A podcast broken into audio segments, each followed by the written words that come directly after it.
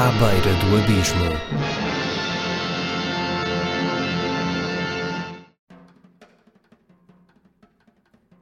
É verdade. Hoje, em À Beira do Abismo, temos o avô Cantigas. Bem, ele não é só o avô Cantigas, ele fez mais do que isso. O nome verdadeiro dele é Carlos Alberto Vidal. E como vocês poderão perceber ao ouvir esta conversa, ele provavelmente tem idade para ser vosso pai, porque ele já é avô há mais de 35 anos, ainda nem ele tinha 30. Portanto, é isto. Eu fui falar com o Carlos Alberto Vidal, eh, fomos falar sobre o Avô Cantigas, falámos sobre o disco de rock progressivo que ele fez nos anos 70, chamado Shangri-La, e que de repente voltou à ribalta, depois de ter sido reeditado em vinil pela Babilónia Discos, e que também eu pus no, no YouTube. E também falámos do novo projeto a solo de Carlos Alberto Vidal como Carlos Alberto Vidal, algo que já não acontecia desde esses tempos do Shangri-La e de outras experiências que ele fala na conversa. E há um exclusivo que eu tive e que fiquei muito agradecido ao Carlos por isso. E, e, e portanto, portanto, olhem, esta conversa foi gravada à beira-mar, em Carcavelos. Foi, é o episódio mais longo de sempre deste podcast. Tem uma hora e quarenta de conversa. Espero que gostem e espero que com esta conversa percebam que, que o Carlos Alberto Vidal é uma pessoa mais versátil do que pensamos e que mesmo o Avô Cantigas em si é mais interessante do que parece. O meu grande mote para esta conversa foi um disco do Avô Cantigas que eu ouvi uma vez e que achei bastante surpreendente porque ao início já mostrei a várias pessoas, nunca ninguém acha que é um disco do Avô Cantigas porque parece uma coisa assim new wave e, e, e, acabámos também por falar de tanta coisa que no fim ainda acabámos a falar de livros e de religião. Portanto, olhem, é isto, fiquem com a conversa, está bem? E já voltamos no fim. Fiquem com, comigo e com o Carlos Alberto Fidal, com a Avô Cantigas, mas não só. Conversa. Até, até quase que prefiro, porque as outras entrevistas são sempre muito iguais. Sim. Sempre muito iguais. Às vezes eu dou entrevistas, não dou muitas, que eu sou uma pessoa muito popular e muito conhecida. Mas não sei se sou muito importante. Sim. Por isso eu não dou muitas entrevistas, nem nos. Mas enfim, tenho a minha popularidade. Mas, claro, claro, e vou claro, aqui, claro. vou ali e hoje estou aqui a falar contigo uma pessoa pede, eu quero um café cheio e muitas vezes nunca vem cheio. Pois não, vem quase, está, está, está a 0,75. vinha mais ou menos normal. Exatamente.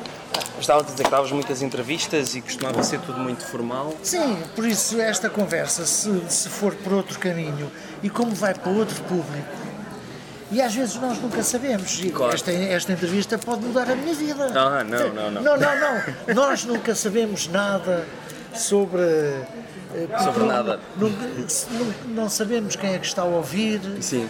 eh, e não sabemos, porque a vida é um bocadinho feita destes, destes acasos. Sim. Portanto, eh, para mim é, é tão importante esta como uma para uma revista ou, para, ou num programa de televisão. Fico, fico, ainda fico ainda para mais, isso. com públicos, em princípio, penso eu que diferentes. Sim. Isso para mim também é interessante.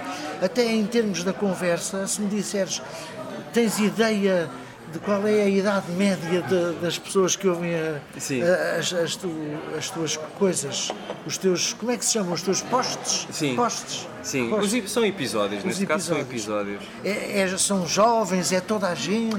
É, toda, é um bocado transversal, porque transversal. também as pessoas que eu, eu, eu trago pessoas muito diferentes.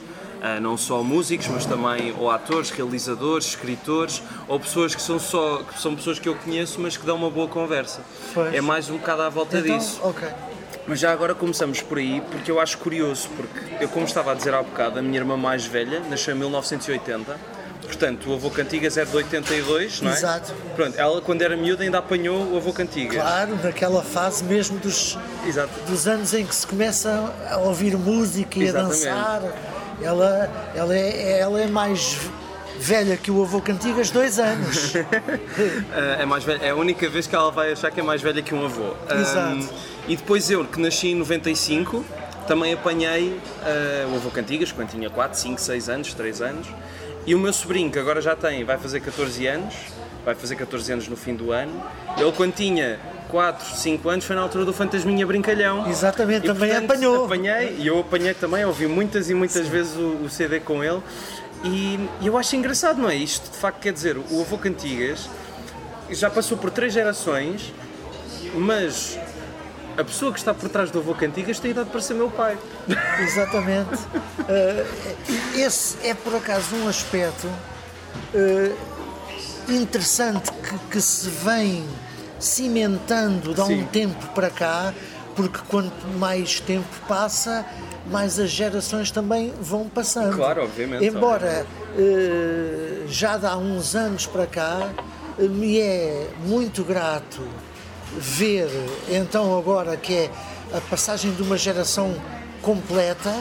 Eh, que é os, eh, os, os, jovens casais hoje que já têm filhos e, que vão, e que vão com as crianças. Portanto, eu não estou a falar do teu, disseste, sobrinho de 14 Meu anos. Sobrinho, que é o filho da minha Sim, irmã não, não, velha. estou a falar de crianças que têm hoje 4, 3, já está a passar para 5, 6 anos e que estão nos espetáculos e, e ouvem na enfim, na internet os meus clipes, as minhas canções com milhões de visualizações. Exatamente. Que ouvem uh, as canções e que, portanto, têm um, um contacto com a Vogue Antigas que estão nesses espetáculos acompanhados pelos seus pais, Exatamente. que quando tinham a idade dos filhos, Exatamente. precisamente ouviram o Avô Cantigas quando, quando eu surgi, nessa altura, em 82, porque Exatamente. eu quando surgi, devo dizer que surgi com muita pujança. Uhum. O que marcou muito fortemente as crianças de então. Sim.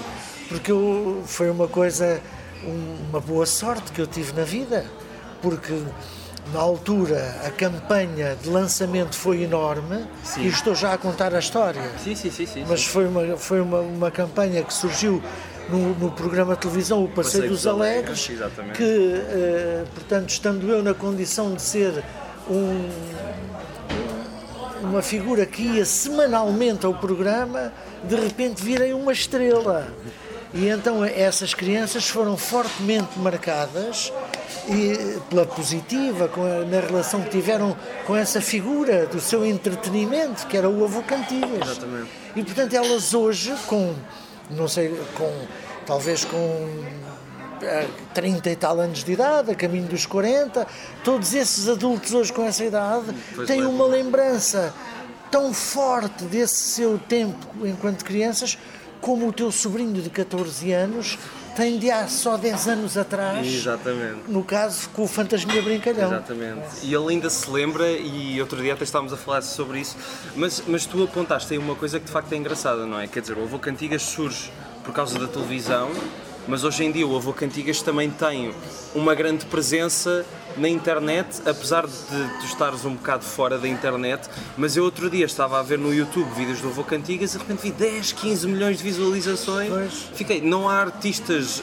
adultos que consigam estes números. Sim, é, é? é incrível. Isso por acaso é um assunto uh, sobre o qual eu, eu ando uh, a pensar uh, há pouco tempo para cá, para tentar perceber esse fenómeno e até que ponto é que isso uh, acontece marcando de forma positiva Sim. o dia a dia da carreira do, do artista.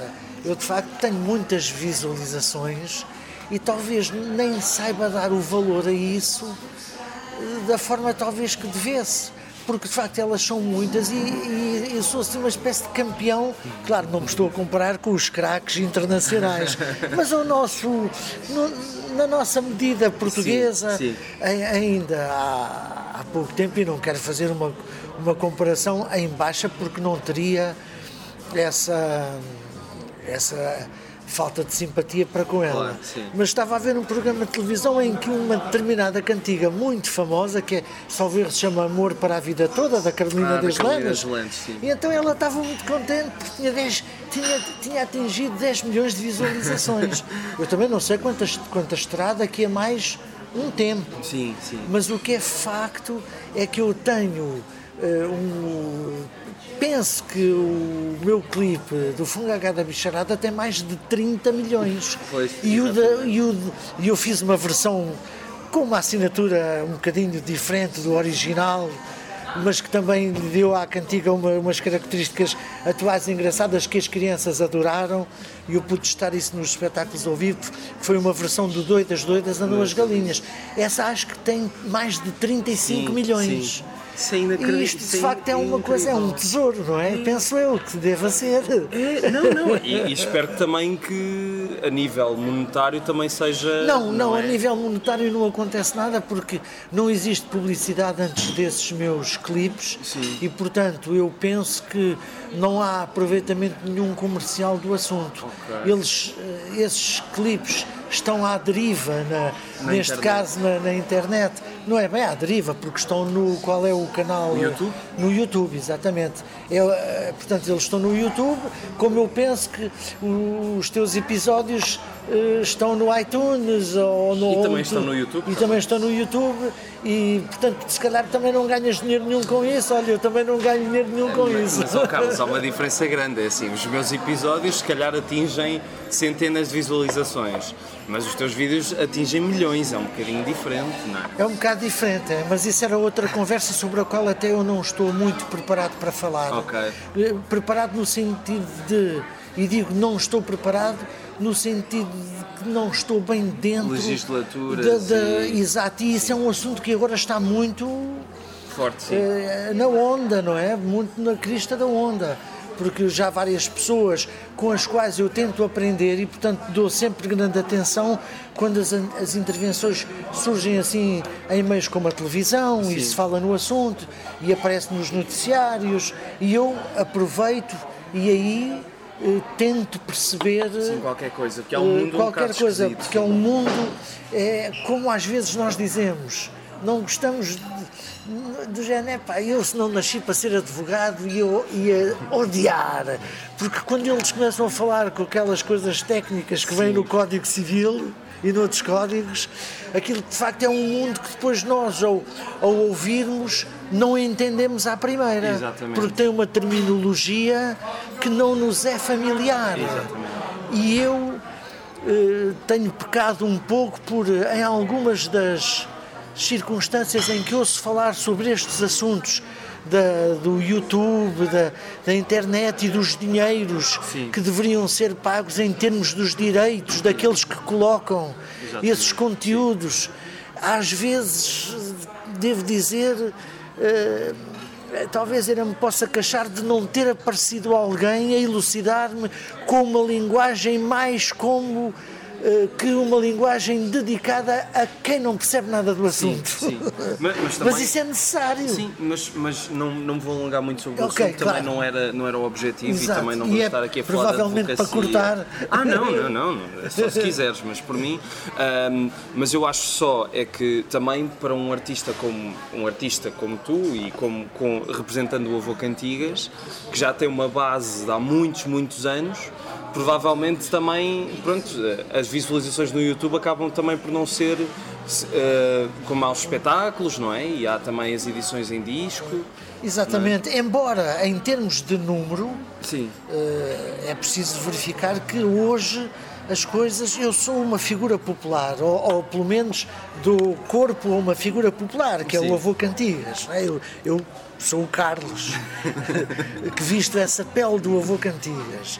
E não há dúvida nenhuma que, sem querer estar a ser eh, vaidoso, que não sou, embora es- esteja orgulhoso do percurso que o avô Cantigas tem, tem feito, não é? Sim. Mas sem, eh, eu, eu reconheço que a figura do avô Cantigas é uma figura muito popular. Quem é que não conhece o avô Cantigas? Quem é que uma vez na vida não ouviu falar do avô Cantigas e que sabe que é aquele que canta para as crianças? E portanto é uma figura popular, conhecida por todos. Exatamente. Eh, e isso, nos tempos que correm, mais até do que noutro tempo em que era mais fácil ser-se muito popular, Exatamente. eh, nos tempos que correm, ainda assim, para manter essa popularidade, é preciso ir injetando eh, conteúdos Pois. que mostrem que as pessoas estão vivas. Claro, claro, exatamente. E portanto, por isso eu estou neste momento a, a- já entreguei há pouco tempo as maquetes eh, para, Para um novo para- disco? para um novo disco do Avô Cantigas, mas que vai só sair lá para o fim deste ano. Ok.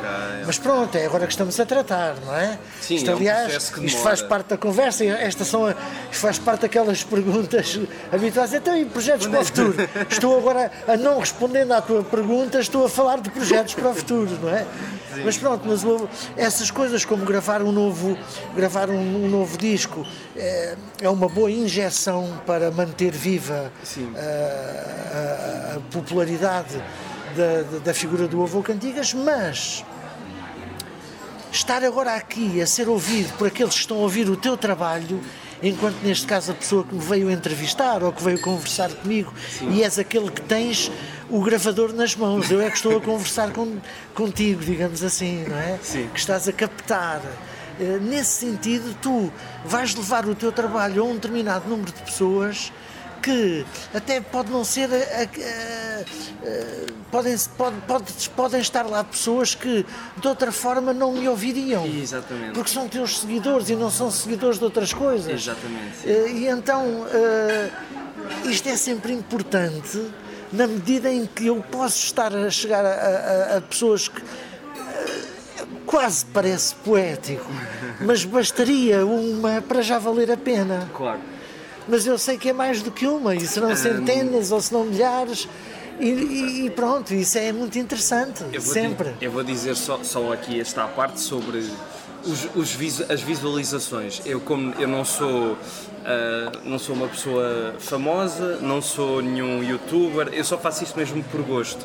Há alguns convidados que ah, por serem, por terem um nome se calhar chegam a mais gente e provavelmente o episódio, este episódio chegará a mais pessoas por ter o Carlos Vidal barra Avô Ahm, mas devo dizer que é sempre uma, uma inconstante, não é? Depende muito de tudo. Sim. Mas para mim, desde que, já- que haja uma pessoa que ouça e diga Também já valeu a pena. e que diga, olha, eu gostei porque não conhecia esta faceta desta pessoa, acho que já vale a pena. Claro, claro. Ahm, mas, já agora, mas já agora que estávamos a, a falar do, do Vô Cantigas, eu aproveito e meto aqui uma bucha. Ahm, eu conheci-te pessoalmente muito rapidamente quando estava a trabalhar na Universal Music Portugal. Quando numa altura em que íamos lançar, lá está, nos Spotify desta vida, iTunes e etc, iTunes e etc, íamos lançar as histórias do corpo humano em, em digital. E eu quando recebo os áudios que vieram masterizados e começo a ouvir aquilo, eu por, vi- pelos 20 segundos iniciais da primeira música pensei, será que eu estou a ouvir o Avô Cantigas ou estou a ouvir New Wave dos anos 80? Porque tananana, tananana, tan- eu, não- eu não estava nada à espera. É- Aquilo foi uma loucura, não foi? Sim. Só, é, é porque hoje em dia não, não, acho que algo assim não. Em, termos- em termos musicais foi muito bom e, o- e esse talento temos que dar o, o seu a seu dono. Sim. Teve o, o Ramon Galarza, Sim. que na altura era um jovem, éramos todos muito jovens na altura, embora já fôssemos adultos, não Sim, éramos sim. adolescentes. Nessa altura eu já tinha 30 quase e- 30 anos. Sim. Não tinha ainda, tinha 27, mas eh, enfim. Mas o Ramon era um jovem, eu não sei se ele tem a minha idade, se for mais novo ou mais velho, deve ser um ano ou dois ou três. Está por aí, sim. Está por aí, não é? Portanto, éramos todos muito, muito jovens e cheios de vontade de pôr em prática os talentos que eventualmente tivéssemos. E o Ramon tinha esse talento, era um grande músico e é. eh, e, e fez esse álbum de As Histórias do Corpo Humano com uma inspiração Sim. que eu muito lhe agradeço, porque. eh, mas felizmente, e agora não querendo. eh, não é mudar de assunto, mas sair do Ramon. Mas, mas apetece-me fazer este paralelo, que pode explicar um bocadinho o facto de o avô Cantigas se ter mantido sempre vivo ao longo das décadas. Sim. É que eu é como se eu pudesse dizer que na sorte, que na vida tive ou tenho tido a sorte de ter vindo a encontrar sempre outros Ramons Sim, sim, claro, claro. quando não é ele, ele o próprio. Claro. E aliás, deixa-me falar-te de uma coisa diferente do habitual. Com certeza. Porque agora encontrei-me com o Ramos, acabei de, de- de- de- estar com ele a fazer um trabalho a- em que ele não- já não teve o papel de músico ou de arranjador, mas ainda assim entrou. Sim. E que, e- e que trabalho é esse? Seria de supor, é pá, mas é o tal disco do Avô Cantigas, não, porque esse trabalho estamos a finalizá-lo. Ok. E é assim uma, uma, uma surpresa para aqueles que te vão ouvir, não é? Ou que nos vão ouvir. Eh, é uma surpresa que eles podem ter em primeira mão, porque isto não é para começar a falar já, Sim. mas eu eh, acabei de gravar um álbum que é muito especial na minha vida. Porque durante estes 37 anos de vida do avô Cantigas, que é a idade que o avô Cantigas tem, Exatamente. 37 anos de idade, eh, durante estes 37 anos, muitas foram as vezes que me foram perguntando: ouve lá, então e o Carlos Vidal? Do Shangri-La. do Shangri-La e de outras canções muito diferentes do Shangri-La, sim. mas que também fizeram parte da minha existência enquanto músico Exatamente. nesses primeiros nove anos de carreira. Sim. Porque eu iniciei a minha carreira em 73 Sim. e só nove anos depois é que surge o Avô Avô Cantigas, Cantigas. E de 73 a, a 81, digamos assim, eu fiz muita coisa. Exatamente. Fiz um álbum de rock progressivo, Que é Fi- ótimo, que é fiz isso que é um, ótimo. um disco de música eh, ligeira, fiz eh, um ou dois discos de música romântica, fiz um músico de, de um disco, um trabalho de- com música assim bem pop, que era o, o pensamento, chamava-se o, o single na altura, não é? Era o single O Pensamento, aquilo era muito pop, não era rock Sim, sim. mas era muito pop, não era bem música ligeira, embora tivesse feito um trabalho de música ligeira. Fiz um trabalho de música, vamos dizer, popular mesmo, uma canção que teve um enorme sucesso na altura, chamada A Cantiga do Chouriço. Sim. Que, é Que era foi- tipo Kim Barreiros, Que era tipo Kim Barreiros, portanto era, era aquilo de, de quase que não se poderia considerar piroso, porque como estava, estava num- num- numa plataforma um pouco diferente, o que me dava um certo gozo. Entre, talvez o, se o Kim Barreiros gravasse essa cantiga, o sucesso então tivesse sido super estrondoso, embora comigo tivesse funcionado menos, menos mal, não é? Mas portanto eu fiz muitas coisas. E durante estes 37 anos de vida do avô Cantigas, muitas vezes me perguntaram: então e esse, e esse Carlos Vidal está adormecido para quando juntar à carreira Sim. mais um cheirinho do que tu tiveres a fazer e tal? E isso sempre foi uma coisa adormecida. Sim. A resposta era: bem, não pense nisso, o avô Cantigas corre tão bem, sou tão feliz assim, rodeado da simpatia de todo o povo português Sim. e, eh, com, eh, sublinhando depois essa simpatia com a presença das crianças, que é sempre maravilhoso. Pá, não, é uma coisa que não tenho pensado no assunto. Sim. E agora, 37 anos depois, Surgiu portanto, essa- com um intervalo de 37 anos, o Carlos Vidal vai lançar um CD. Isso é uma ótima notícia.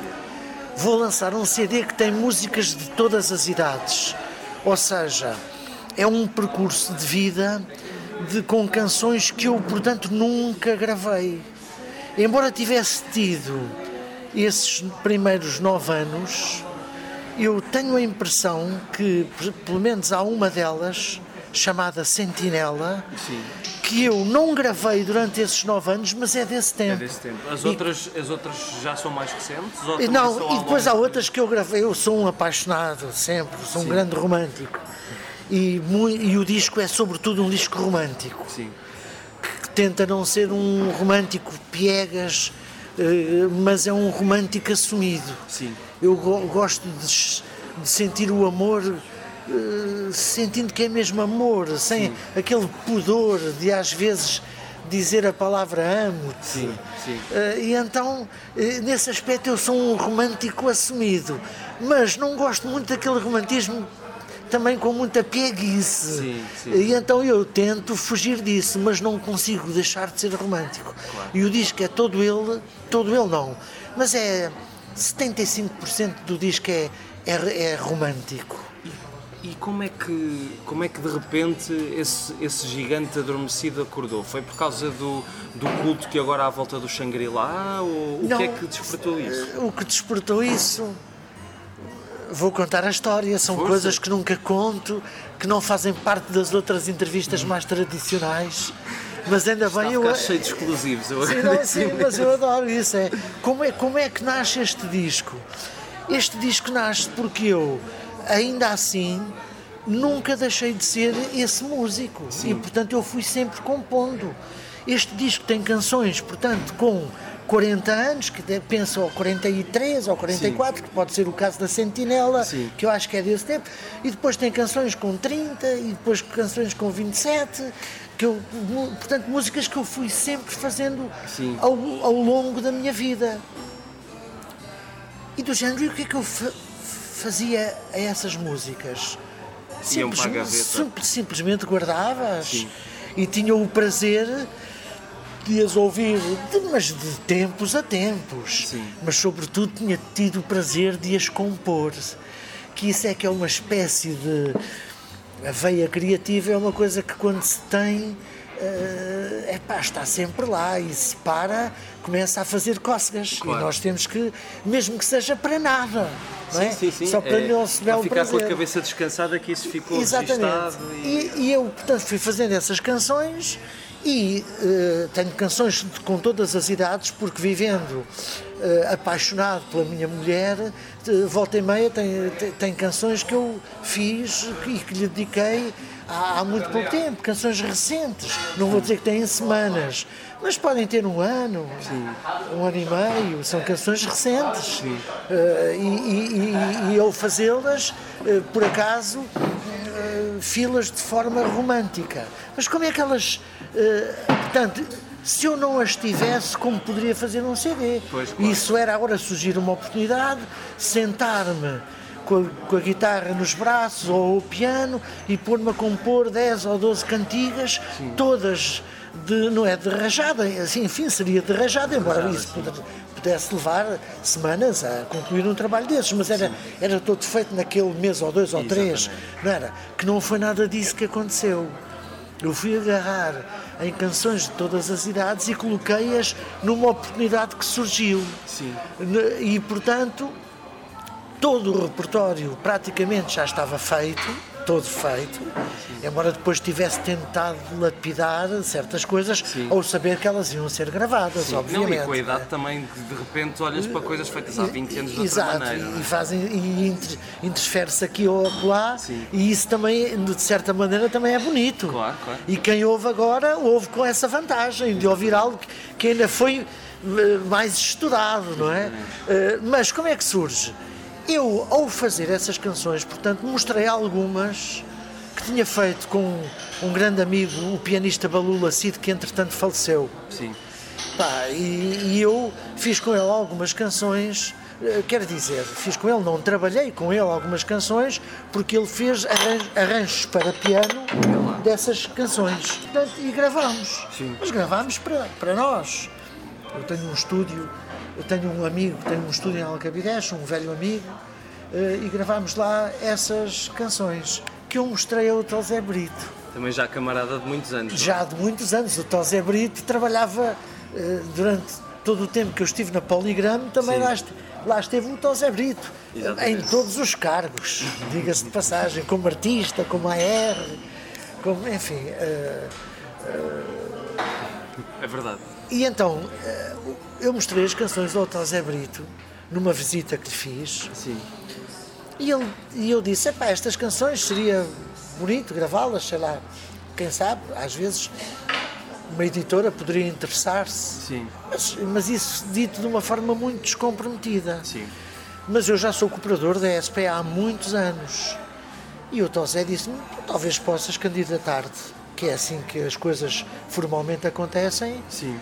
a um fundo cultural que nós temos, Sim, sim. e há várias candidaturas, umas são aprovadas, não podem ser todas, outras não. Pá, estas, isto tem valor. Eu só lhe mostrei um bocadinho. Sim. Depois, quando, agora adiantando, quando essa candidatura é aprovada, muitos meses depois, porque eu depois tive que ir pensar nas coisas Claro. E fazer a candidatura de forma formal, e depois tudo acontece de uma forma em que, para adiantar, eu direi, aí nasce a oportunidade de dar a estas canções uma intervenção ah, para a qual eu, enquanto músico, não estou habilitado Sim. que é eh, pô-las com, uh, oferecer esse trabalho de composição que já está feito a um músico que seja ao mesmo tempo um, um maestro, que seja um arranjador Sim. e que as possa vestir com o seu talento. E isso tudo hoje em dia custa muito dinheiro pois. e para isso já era preciso que houvesse uma editora uh, que tivesse preparada. Mas esse fundo cultural deu precisamente esse apoio. E eu pude falar com um músico maravilhoso que é o Rui Felipe, que é um músico muito completo e que eu, sobre, sobre quem eu tenho uma grande admiração, que valorizou de uma forma maravilhosa este, este meu trabalho inicial que resultou no, no CD Ao Entardecer, que irá sair brevemente, ainda não saiu. Uh, Chama-se Ao Entardecer. Mas também no fim do ano ou, ou, antes? Não, não, não, antes, talvez daqui a dois meses okay. ou três. Boa, boa. Por aí. Okay. Ou até menos se esta malta do Cha Cha Cha é aqui que entra o Ramon, que é a editora que vai. O Ramon tem uma editora que tem o mesmo nome do seu estúdio, que é Cha Cha Cha é muito conhecido no meio, mas estão, como editora penso que estarão também agora, enfim, a querer dar a, a, a, alguns passos sem ter grande histórico ainda Sim. no passado. É uma coisa que está a surgir agora.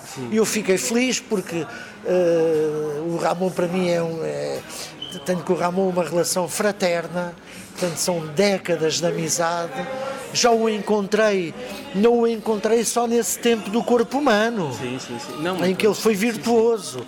Eu tenho-o encontrado ao longo do, do, do, dos anos, em outros trabalhos, uh, esses sim do Avô Cantigas, como por exemplo agora uh, um recentemente também editado, já lá vão talvez uns três anos, uh, em que eu trabalhei com o Ramon, produzimos canções, enfim, uh, e portanto nós temos motivos de sobra para olhar para trás e nos orgulharmos da nossa amizade, que por existir proporcionou agora que ele vai editar esse meu trabalho.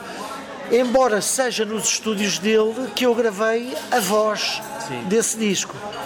Uh, o Rui Felipe foi gravado nos estúdios do Rui Felipe e, e de facto foi maravilhoso. É um disco romântico, é um disco que eu não consigo classificar muito bem, embora em alguns aspectos de algumas canções seja jazzístico. Ok. Mas. Fiquei, fiquei bastante curioso. Mas, por exemplo, noutras como essa Sentinela, Sim. que faz parte de um tempo da minha vida em que eu também era uh, contestatário, em que eu era mais lutador do ponto de vista panfletário, sim, sim. Uh, embora nunca tivesse sido um cantor de intervenção. Mas isso foi porque a vida não me levou por aí. Dentro de mim, uh, eu liguei-me a esses cantores de intervenção de uma forma muito profunda. Exatamente. Eu toco e viola. lá é um bocado. Sim, mas é, mas é uma é? intervenção muito mística. Sim. Não é política. Sim, sim, claro. Não é social. Uh, quem me dera ter feito dessa forma social e política um, um álbum que pudesse ser como o Shangri-La foi nessa também intervenção, vamos dizer social, mas mais espiritual, Sim. mística, porque eu também era assim. Eu, eu, só que eu eu era um apaixonado dessa, dessas lutas, Sim. mas a vida, as portas que se me abriam musicalmente é, levavam para outros caminhos e eu deixei-me ir e, e não estou arrependido. Não, não, não. Uh, mas eu, por exemplo, paralelamente a, a, a, essas coisas que fui produzindo, como o Shangri-La, eu, ao, ao, ser um músico que sabia tocar viola e aprender canções de outros artistas, aprendi canções que ainda hoje sei tocar, porque tenho um livro a que carinhosamente eu e os meus amigos mais chegados chamamos o livro da mercearia. Como, como é óbvio, porque aquilo é um livro que tem 40 e tal anos de idade, Sim. onde eu tenho as letras das canções que hoje eu gosto muito de, de folhear Sim. e cantar à viola essas canções que eu cantava. Sim. E canções de quem? Do Zé Mário Branco, do Sérgio Godinho, do Zeca Afonso, do Zé Jorge Letria, porque eu era, eu era fã de toda essa de todos esses artistas e de toda essa mensagem. Eu acho que apesar do Shangri-La ser, lá está, uma intervenção mais mística, eu acho que mesmo assim, eu, eu tive agora a escutar o disco outra vez hoje de manhã. O qual? O Shangri-La? O Shangri-La. E de facto, e, e, mas de facto senti, sabes que apesar de ser num tom completamente diferente, sente-se o poder dessa influência musical, desses artistas. Apesar de lá estar ser para um lado não político, mas uh, místico e pacifista e... Sim, sim, embora esses artistas, todos de grande uh, talento, tivesse cada um as suas sonoridades maravilhosas também. Sim. Eu às vezes, agora para falar de arranjos, sim, sim, e, e, por isso, porque eu ultimamente tenho andado ligado a estes arranjos do meu novo CD, Carlos Vidal, e, e, tenho vivido isso. E é, e é engraçado que eu falares nisso, os arranjos do Shangri-La e os arranjos de algumas músicas do Zeca Afonso, quase que se poderia dizer avançadíssimos para a época. Sim. Mas não, eles são intemporais. Exatamente. Quase que até é errado chamar-lhes uh, de avançados. Não, eles nasceram assim. São do tempo em Exatamente. que nasceram. Exatamente. E se tivessem nascido hoje, dir-se-ia, mas isto é uma coisa inusitada, totalmente nova, isto é muito avançado. Sim. e, no entanto, eu acho que as coisas pertencem ao tempo em que, em que nasceram. E, e, portanto são sempre atuais, porque claro. são sempre. Porque o tempo em que nasceram é a atualidade.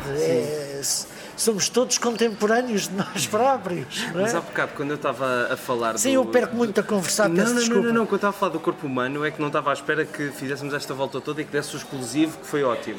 Mas eu estava só a dizer é que, de facto, apesar de agora haver um interesse renovado naquilo que fizeste como Carlos Vidal e não como Avô Cantigas, o que eu achei curioso é que, de facto, eu mostrava aquelas músicas a pessoas da minha geração e nenhuma delas diria ao início que era uma música do Avô Cantigas por causa porque, dos arranjos sim porque não, porque hoje em dia ou pelo menos quando eu era miúdo uh, mesmo as músicas do Avô Cantigas que eu ouvia não tinham esses arranjos tão não, peculiares, acho que é a palavra sim, certa, sim. não é? E, e vamos. É, é... E por outro lado, também hoje parece que se tornam bastante sim. interessantes. E, e, e, até atuais, porque, porque foram feitos de uma forma, e este penso que é o segredo de, de, ainda hoje uh, se poderem ouvir, uh, é o facto de eles serem, na altura em que aconteceram, serem modernos. Sim. E portanto, quando uma coisa eh, se diz. Eh, quando é que se diz de uma coisa não ser muito moderna? Diz de uma coisa que parece ser feita eh, a soar a algo que faz parte de um outro tempo que já passou. Sim. Quando se faz uma coisa que faz parte da moda atual, não é? essa, essa coisa, fazendo parte da moda, tem tendência a ter sempre essa característica Exatamente. de poder uh, ser colocada no tempo uh, de forma correta. Sim. É, esta, esta, isto é, é rock progressivo e quando é, quando é que foi editado? Na altura do rock progressivo. Sim, sim. Mas a questão é que há obras de rock progressivo que se calhar hoje em dia uh, as pessoas não se consigam ligar, mas por outro lado o Shangri-La mantém-se um álbum bastante vivo. É essa a palavra que me estava Sim. a faltar. Bastante, é... Porque eu pelo menos sinto isso, eu vou naquela viagem sonora e, e penso, não se, hoje em dia provavelmente este álbum não seria possível assim como é feito, mas ao mesmo tempo é bastante moderno. Ou seja, pois, é sim. daquela época, mas é bastante moderno também. Porque na altura era moderno. Sim. As coisas têm tendência para ficar eh, quando eh, conseguem rasgar uma outra fronteira e do género eh, serem vistas Sim. ou ouvidas, ou quando dão nas vistas, uma escultura, um poema, Sim. um livro, um álbum de música. Portanto, o que é preciso é que, que haja de facto algo que acontece e, e, e que faz com que, quando depois passou tempo sobre essas edições, as, essas mesmas coisas possam ser recordadas. Eu estou convencido que as coisas que hoje em dia podem ser recordadas é muito bom para elas e para quem as recorda porque gostam. Sim.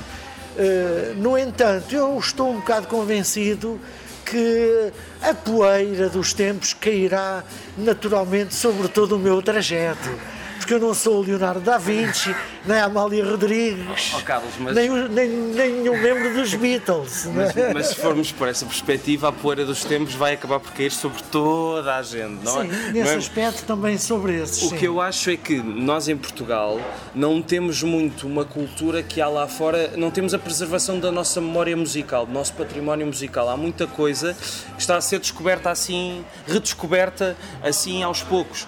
E de facto o que, o que eu acho é que a maior parte das pessoas que não conhece o Shangri-La, não é? Porque ele não está, não, é, não, não está massificado como algo que faz parte do património da música portuguesa.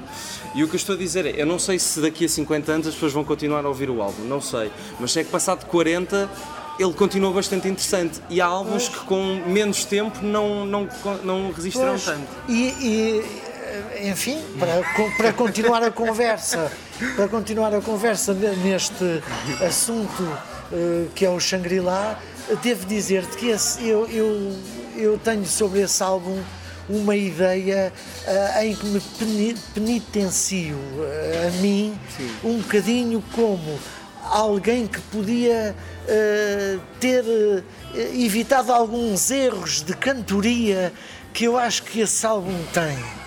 Eh, eu ainda hoje eh, considero que nem sempre acerto a cantar as coisas. Okay. Embora o, a, a, cantar na forma de cantar, sim. claro. Estou a julgar-me enquanto cantor. Tenho uma apreciação eh, do género. Se me perguntasse, epá, como é que tu te consideras ou te classificas enquanto cantor? E eu, do género, hum, se calhar torci o nariz porque às vezes sai-me bem e outras nem tanto. Sim. E às vezes, quando sai menos bem, tu por azar estás a gravar Sim. e queres corrigir e não consegues. Sim. Sai sempre assim, ou, ou, não tens aquela inspiração necessária. E, e, e nesse Shangri-La, eu hoje, passado estes anos todos, e já dá muitos anos para cá, porque esse álbum tem muitos anos. Claro, sim, tem 40 Exato, anos. Já, já dá 20 anos para cá. Ah, numa vez ou outra que eu vi, que eu não ouço Shangri-La já há muito tempo, agora eu só ouço de anos a anos, sim. mas muitos anos mesmo. É, embora eu, por causa do Shangri-La, já o ouvi há pouco tempo, mas. Por causa da reedição. Da reedição. Mas eh, eu, eu acho que, muitos anos depois, reconheço que as pessoas, de facto, eu às vezes há coisas com as quais não me deveria preocupar porque dá uma sensação que as pessoas ouvem o Shangri-La.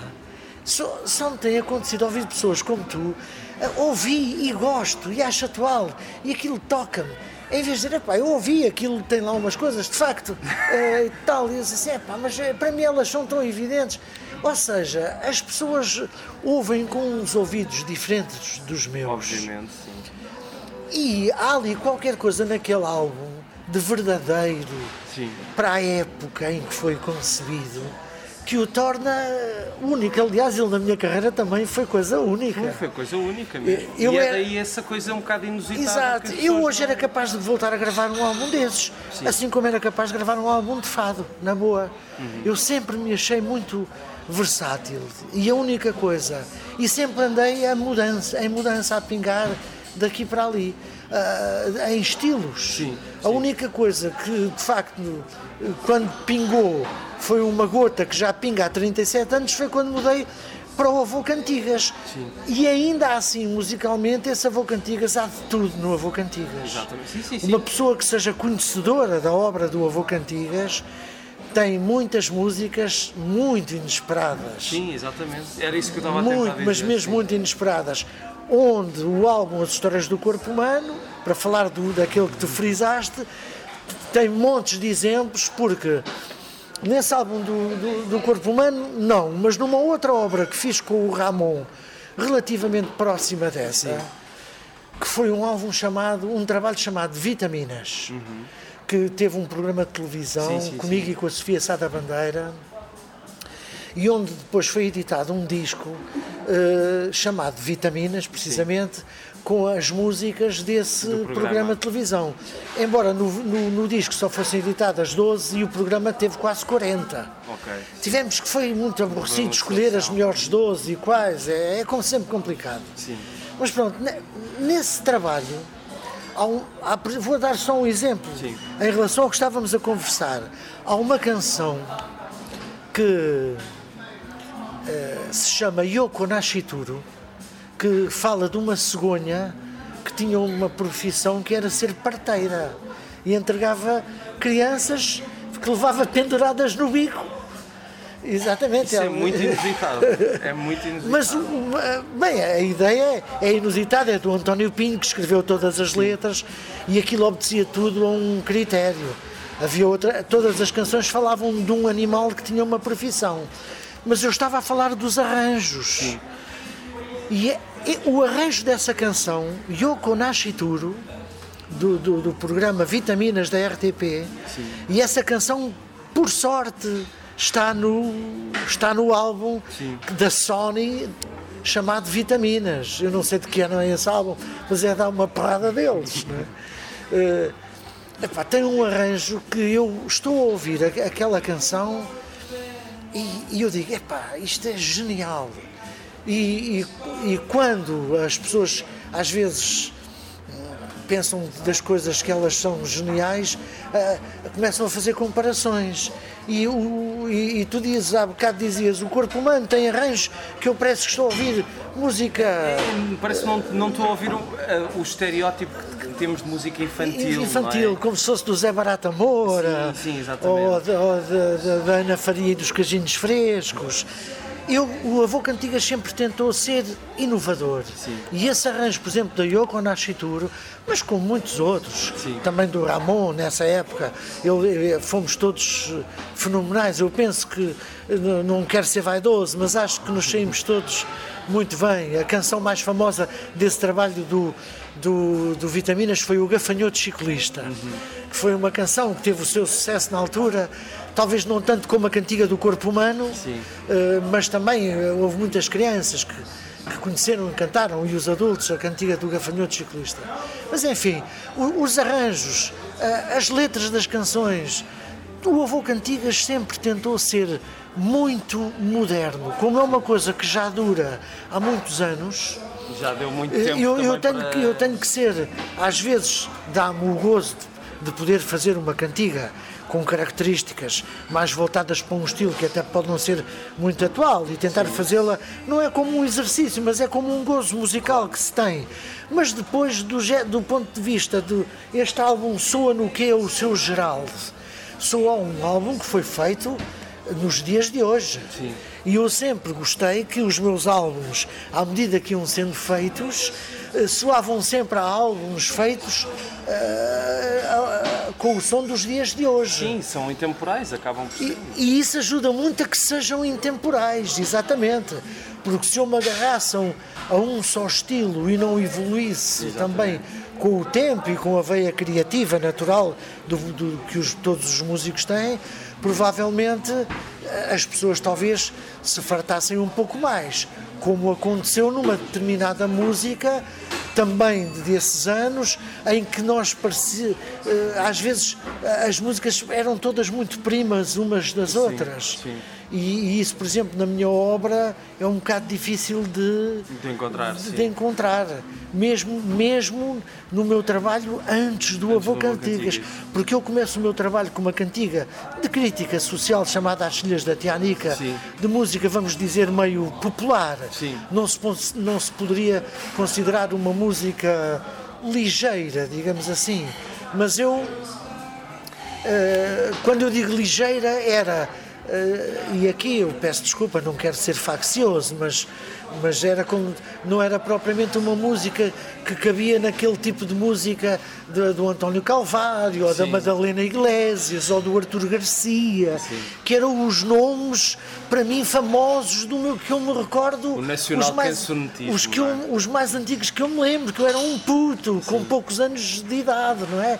E quando, quando pude gravar o meu primeiro disco, quer dizer esses nomes poderiam me ter, obviamente, influenciado, mas eu Sim. quando gravei As Filhas da Tianica, sem, sem, sem ter essa força que eu há bocado na conversa já disse que nunca tive do cantor de intervenção, As Filhas da Tianica entravam assim mais nessa intervenção social que podia estar mais próxima de um Zeca Afonso, ou de um Sérgio. Godinho, ou de um Zé Mário Branco, mas atenção, mas só raspando os calcanhares destes nomes que eu falei, porque é assim que eu de facto vejo. Sim. Mas eu estava mais virado para esse tipo de música. E quando no lado B desse meu primeiro disco gravei uma música romântica, estava talvez mais próximo de, à época, de, de canções que, embora fazendo parte de uma certa música ligeira, igualmente chamada música ligeira, mas que ainda assim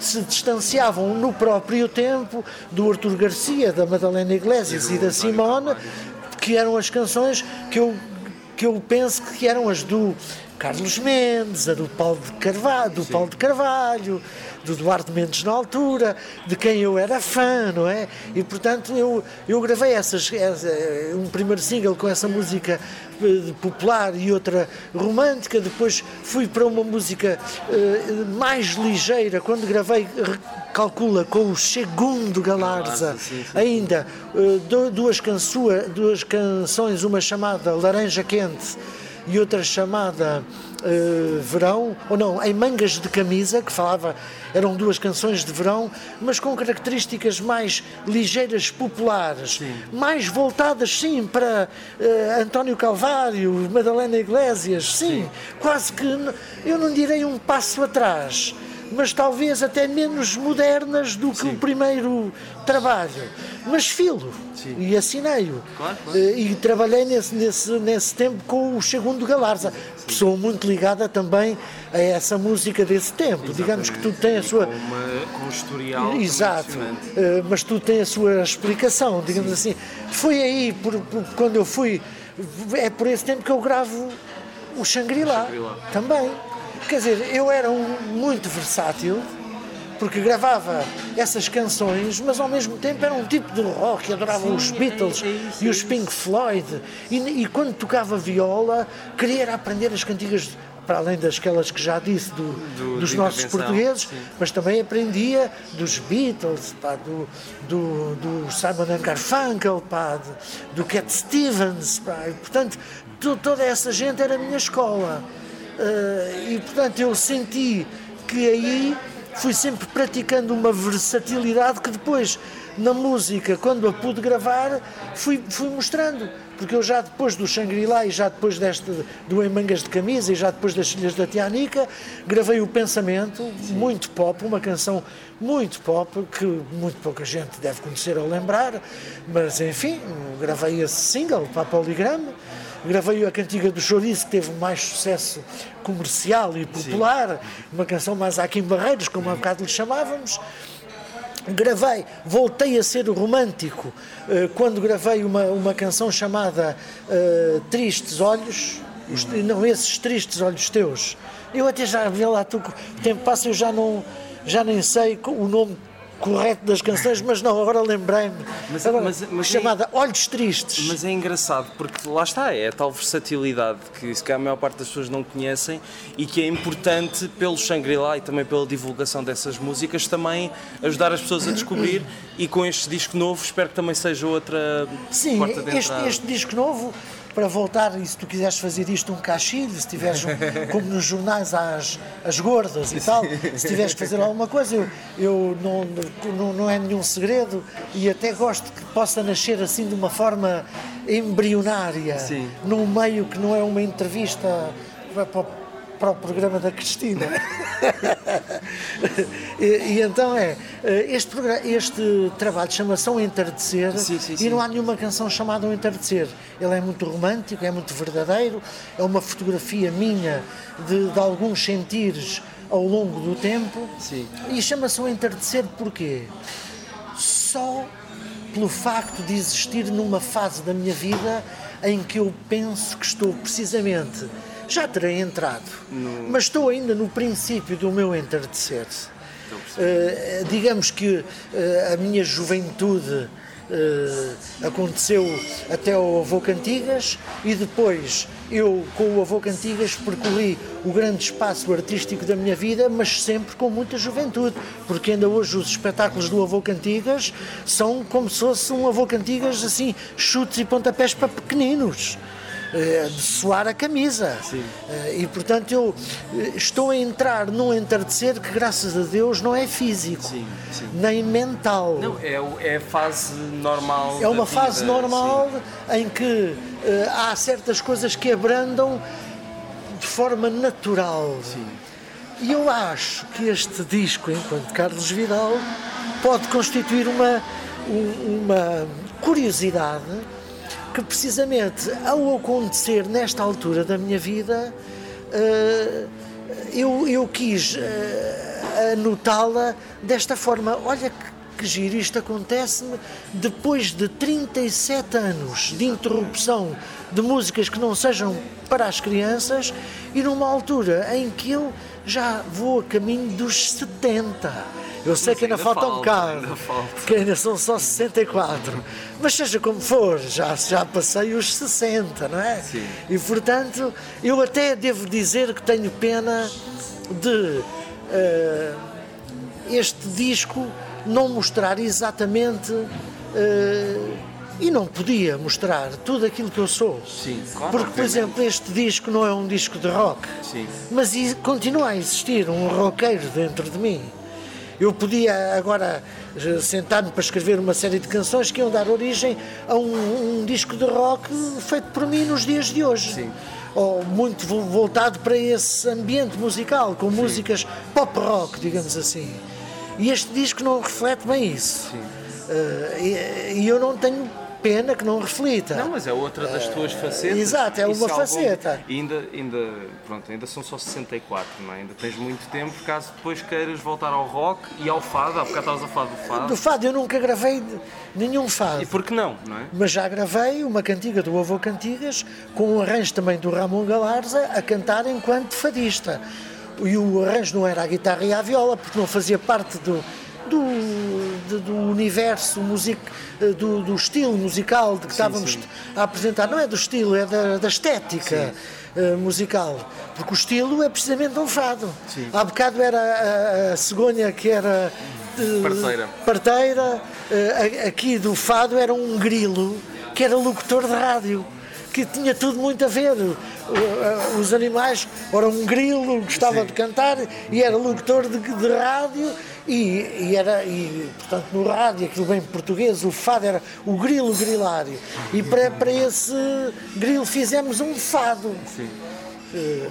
Eu fiz a música, o António Pinho fez a letra, é o fado do grilo grilário. Mas isto a propósito das, da, da versatilidade. Sim, sim. Eu um dia gostava de, de- de gravar uns fados, porque não? Sim, é Sinto, quem sabe até se seria capaz de os cantar melhor do que as outras coisas que canto. Embora eu especializei-me, o Avô Cantigas não se sai mal. Sim. Eh, quando eh, se parte para outra, porque, porque eu, eh, eu especializei muito numa certa, em, em- numa certa forma de cantar, de modo que tudo se perceba bem, as crianças, as músicas, o tipo, o tipo de mensagem para as crianças, a forma de cantar para elas e, e tudo isso eu penso que eu fui ganhando prática. Quando de repente agora estou a gravar este álbum, que acabei de gravar há pouco tempo, e tenho que interpretar e ali sorrir e ali quase chorar e ali isto e ali aquilo, eu deixo-me ir naturalmente, mas depois quando vou ouvir estranho-me. E em alguns aspectos, eh, enquanto ainda não me consigo entranhar em tudo, ainda não vou gostando muito de me estranhar aqui ou lá. Porque penso eu que eu estranhar é porque não está muito bem. E tu há bocado já viste que eu sou um grande crítico. Não, Sim, sim, não, mas isso é ótimo, isso e do jeito, é pá, e aqui devia, pá, aqui não gosto, pá, aqui metia pata na poça e agora já está gravado, já está misturado, já não se pode voltar Porque atrás. senão, se a pessoa estiver sempre a fazer revisões, depois a- Nunca, isto nenhum, nunca sai, não é? pois nenhuma obra artística está pronta. Sim. Porque de facto, e en- então em música, eh, parece-me verdade o que acabei de dizer. Sim. Epá, há sempre coisas, é pá, aqui agora vamos ouvir, é ali agora talvez tivesse feito, ali melhorava acolá, e ali e acolá. E de facto eu eh, penso que eu ir-me eh, habituando a certas coisas que ainda vou estranhando, mas foi uma experiência eh, fantástica. Sim, estou, estou muito feliz e até nem sei o que é que pode acontecer. Eu há bocado dizíamos quando dizia-te que nunca se sabe o que é que pode acontecer, quem é que pode estar a ouvir Sim. e que pode interferir de uma forma bonita na vida das pessoas e do género. E, e, no fundo tudo mudou ou houve grandes mudanças a partir daquele momento. E que momento é esse? Pode ser qualquer um. Pode ser o momento da saída de um álbum meu. 37 anos depois, enquanto Carlos Vidal, não se sabe que coisa bonita pode originar a partir daqui Exatamente. e não se sabe, por exemplo, o momento desta entrevista. Claro, claro. Quem é que pode estar a ouvir e que pode ter uma ideia, que pode mexer aquele cordel e aquele, e qualquer dia eu estou a fazer qualquer coisa relacionada com a nossa conversa e que pode ser determinante e interessantíssima para mim. Isto é, a vida é maravilhosa porque o acaso é assim mesmo. Não tem, um- não tem assim muita explicação. Sim. Mas agora passando, estamos quase a acabar, porque já estamos quase numa hora e não, não quero estar a, Ok. estar a incomodar mais tempo, mas é só uma, uma curiosidade Não que me- eu não- quero. Não, me incomodas. Não, não, não, era só. Eu, tô- eu gosto de falar, mas tu também podes ter os teus horários. Não, não, não, não. E isto ter o tempo de, de género, não gra- só, só grava uma hora. Ah, não, até agora está bem. Mas ah, eu tenho uma, uma, uma questão que é só mesmo uma curiosidade minha em relação à reedição do Shangri-La, que é. Eras tu que tinhas os, os, as fitas, as bobinas? Sim, era Estava eu. tudo em, tu, em tua posse então. Eh, o que estava em minha posse, sim, porque a editora onde o Shangri-La foi feito Já, já, Já não existe há existe. muito tempo. E tu ficaste com, com e os os, materiais. e os Carolas, e eu fiquei pelo menos com uma cópia dos materiais. porque, Sim. Enfim, provavelmente os mesmos originais, enfim, perderam-se, mas, mas a cópia, enquanto ainda tinha um, um- um estado mais ou menos bom, eu pedi uma grande ajuda ao, ao meu amigo António Dias, que é o, o- o técnico, o engenheiro de som e dono daquele estúdio de que há bocado falei que tenho em Alcabidez, Ah, que frequento, e esse, esse meu amigo passou-me para CD eh, todas essas cantigas que estavam em fita. Sim. E ao passar para CD, ainda teve o cuidado de depois as fazer passar por um programa que é a maravilha da informática que eu não Não, pronto, nada, não, não sou grande utilizador mas sou uh, usufruo dela né? neste aspecto usufruí e certos ruídos da agulha e certas Sim. coisas ele ainda foi melhorar digamos que o som para o, o tornar o mais puro possível quando tempo fizemos isso só para nosso Sim, sim. prazer, claro, para e o nosso para- gosto, exato. Uns anos depois sou contactado por uns carolas do Norte, de uma editora de que eu peço. É desculpa, Babilónia. A Babilónia, exatamente. Eu já memória às vezes. É a Babilónia. É epá, nós nesse ano ou no ano seguinte o Shangri-La ia fazer 40 anos. Era muito bom reeditar, visto que o Shangri-La é um disco muito importante e de culto. E eu, ah é? ah é? Sim, é, é de culto.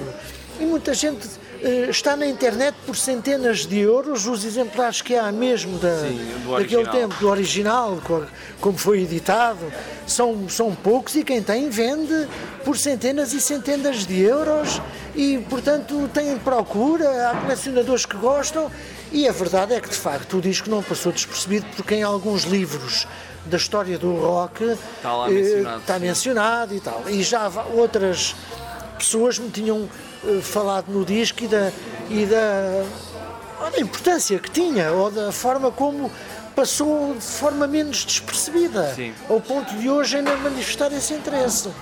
E então, eu na altura interessei-me mais sobre o assunto e fiz umas perguntas e até sobre coisas curiosas. O culto sobre o Shangri-La eh, é bastante interessante em, em pessoas do Oriente. A sério? Porque isso eles devem conseguir detectar quem é que compra, quem é que procura. e quem, e quem, quem são os que metem likes ou os que Sim. gostam. E lá, daqui, lá da, da Ásia, pá, vem sério? muita gente a, a- a- do género a dar a pôr o seu ok na, na ideia do Shangri-La e do disco. E portanto, esses carolas, ah, ao fazerem isso, disseram o disco tem todos os motivos para passar a estar um bocadinho mais acessível. Sim. E vamos pelo menos fazer uns, na altura já não me lembro se eles disseram ou 350 ou 500 Deve ter discos. sido pai 350. Pois, que vamos pôr à venda de uma forma mais, mais apetecível para quem também queira muito ter, mas que não esteja do género para, para gastar milionário, dinheirão. pois. Exatamente. E portanto, penso que foi isso que aconteceu. E eles, portanto, até digamos que houve ali uma papinha que eu já lhes dei feita. Porque quando entreguei o trabalho ele já ia tratado. Já ia com, foram os Só- só- digitais. sim. Exato, já, já, portanto já tiveram, só tiveram que pronto, pôr em prática os trâmites normais para pôr aquilo num vinil. Claro. Que também foi coisa que me agradou. Sim, Poder sim, ter o vinil hoje, 40 anos depois, exatamente como Igual. era. Exatamente é igual. incrível. Eles fizeram uma cópia fantástica, a capa, a cor, tudo. Só introduziram lá dentro um papel com umas coisas. Mas esse papel é descartável. Sim, sim, sim. É, é como se fosse um. Pronto, é um, é um pa- Mas é, papel. é, é reproduzir o É reproduzir. original. Aliás, até tenho pena, mas nós temos, temos o contacto, tinha todo o prazer em te oferecer um se não tens. Ah, pelo amor Porque de tiveste, se calhar. Eu, eu, por acaso ando a procurar há algum tempo. Não, mas eu é assim. ofereço-te um, eu Ah, tenho, eu tenho assim. Eles deram uma dúzia deles para oferecer. pronto, eu agradeço. Eu ainda tenho alguns. Eu agradeço imenso. Mas já agora que estamos a falar do disco, eu agora falando deste último disco que vai sair, Do entardecer. eu pergunto, qual, qual é que achas que é o melhor sítio para se ver o entardecer? Melhor sítio. Sim. Só, só assim Sim. porque me apeteceu. Eh, olha, então deixa-me dizer. Olha, este sítio seria bom. Sim. O carro é bom a, a a conduzir tranquilamente na autoestrada. Sim. No- o, o entardecer também tem a, maior, a maioria das canções, atenção. Sim. Porque eh, são, são 11 canções e são aí umas, umas 8 tran- tranquilas Sim. e umas 3 mais irreverentes. Sendo que uma, o Sentinela, até é mesmo irreverente e, e quase eh, apoteótica e tal. Pronto, mas é, pronto, apeteceu-me gravar. Sim, sim, Aquilo sim. faz parte da minha vida. Eu, eu gosto daquela canção. E então o eh, do ponto de vista geral, é um disco romântico e tranquilo. Portanto, pode ser ouvido eh, em locais que levem a uma certa tranquilidade. Eh, sobretudo o ambiente. Às vezes há locais que até podem eh, não ser muito tranquilos, mas a, a pessoa pode estar recolhida no seu canto. Eu aconselharia a ouvirem o disco com tranquilidade de espírito, até para o poder Apreciar como deve ser. a- a- apreciar. Embora ele seja um disco que, eh, do ponto de vista da sua mensagem romântica, seja um disco, e digo isto só entre aspas, porque sinto que a palavra banalidades podia ter aqui também uma certa tendência um pouco pejorativa. Sim. Eh, mas o disco está cheio de um romantismo, ele também cheio de banalidades. Mas, para me defender, tenho Fernando Pessoa, que dizia que todas as cartas de amor são ridículas. Não seriam ridículos se não fossem cartas de amor. Ora, portanto, eu só tentei tratar ainda assim essas banalidades de uma forma que não fosse. eh, E, e já não estou a falar do- da tua pergunta, eu Não, peço mas- desculpa. mas já foi respondida, Mas, já foi respondida. gost- Gostava que essas bana- banalidades fossem vistas de uma forma eh, em que se pudesse descortinar nelas que elas não são quadradas, não são básicas. Sim. Estás a perceber? Eh, e portanto, quando às vezes, e agora falando de outra coisa, e depois vou-me esquecer Não, não, não, do, da- do que estava a falar das banalidades. conversa, isto é uma conversa. Mas às vezes eu gosto de falar sobre isso, porque eu próprio me questiono sobre o assunto do que é catalogarmos as coisas. Sim. O que é que é pimba? O que é que é piroso? O que é que é nacional cancionismo? O que é música ligeira? O que é que é pop? O que é que é Sim. rock? O que é que é. É, pá, esse gajo é um pimbalhão de primeira. É, pá, este gajo é muito para a frente, ex. O- o- onde é que está uh, a definição das coisas? E eu penso que em todas as áreas é preciso encontrar, é preciso. Sim, é, é bom que, que se encontre, porque todos precisamos de tentar encontrar algo de criativo nisso. Sim. Eu, quando ouço, também estou à procura de algo de que, de que eu possa gostar. Sim. E às vezes, nessa, por exemplo, dita música muito pimbalhona, às vezes há melodias que não são feias Não, e claro. que até podem ter o seu interesse. Vamos dizer, muito básico. E é aqui que eu queria entrar. Ah, porque a banalidade da forma como eu sou romântico no entardecer tenta não ser básica. Sim. E aquilo que às vezes, portanto, é uma ba- banalidade que eu não quero que as pessoas eh, possam ouvir como levando para, para esse estado básico das coisas esse romantismo. Ou seja, eu não quero tratar o amor da mesma forma básica com que certos cantores o tratam. Sim. E eles tratam-na de forma básica. Porquê? Porque é assim que resulta para os muitos, centenas, milhões que, que ouvem e gostam, mas também pode ser assim porque não conseguem tratar de outra maneira. Mas se calhar até conseguem, mas é assim que querem fazer. E portanto isso tem que ser visto segundo todos esses prismas. Eu era capaz, porque sou, eu sinto que sou muito versátil, eu gostava, se me desafiassem de uma forma pública e que depois pudesse ser demonstrada ou, ou mostrada fisic, eh, publicamente, eu, eu não me importava de responder a um desafio que era faça a canção mais pimba que puder. Eu tenho quase a certeza absoluta que ia gostar. Ia, sim, ia gostar, porque era um desafio. Mas é porque temos- há sempre algo de criativo. Mas eu ia, eu ia conseguir fazer uma boa música pimba. Eu acredito, é, é, é daquelas coisas, há músicas pimba que, mesmo, mesmo que nós digamos que são pimba porque são pirosas ou assim, em determinados contextos funcionam, não é? Quer dizer, num bailarico, num. Eu, por Exatamente, e, e são, e são tratadas, essa música pimba é tratada de uma forma relativamente básica. É uma. é- para que tudo ali, os arranjos, se virmos bem, ela. eh, ti- Tirando as melodias e alguns exemplos, muitos, mas mesmo assim há tantos outros exemplos de- em termos de número de músicas que fazem parte desse estilo, que se pode um pouco dizer que ela soa todo um bocado ao mesmo. Vê-se que são todas primas umas das outras. Exatamente. E agora que digo esta frase, lembro-me que já há bocado no princípio da conversa eu disse uma coisa parecida, de que, que eram primas umas das outras. Porque elas todas obedecem a esse estilo. sim. E eu, portanto, estava a falar das tais banalidades eu, eu, e do sítio onde devemos ouvir. Então também devemos ouvir num sítio que seja, portanto, tranquilo para que possamos ouvir esse romantismo que, embora possa parecer às vezes básico, mas é só parecer. Porque eu acho que consegui burilar ali certas coisas que nas entrelinhas possam levar as pessoas a acharem a letra bonita. Sim. E, e aí agora é uma questão de gosto, Claro. ou então também, para quem fosse conhecedor de- do assunto de uma forma mais, não sei explicar, científica, Sim.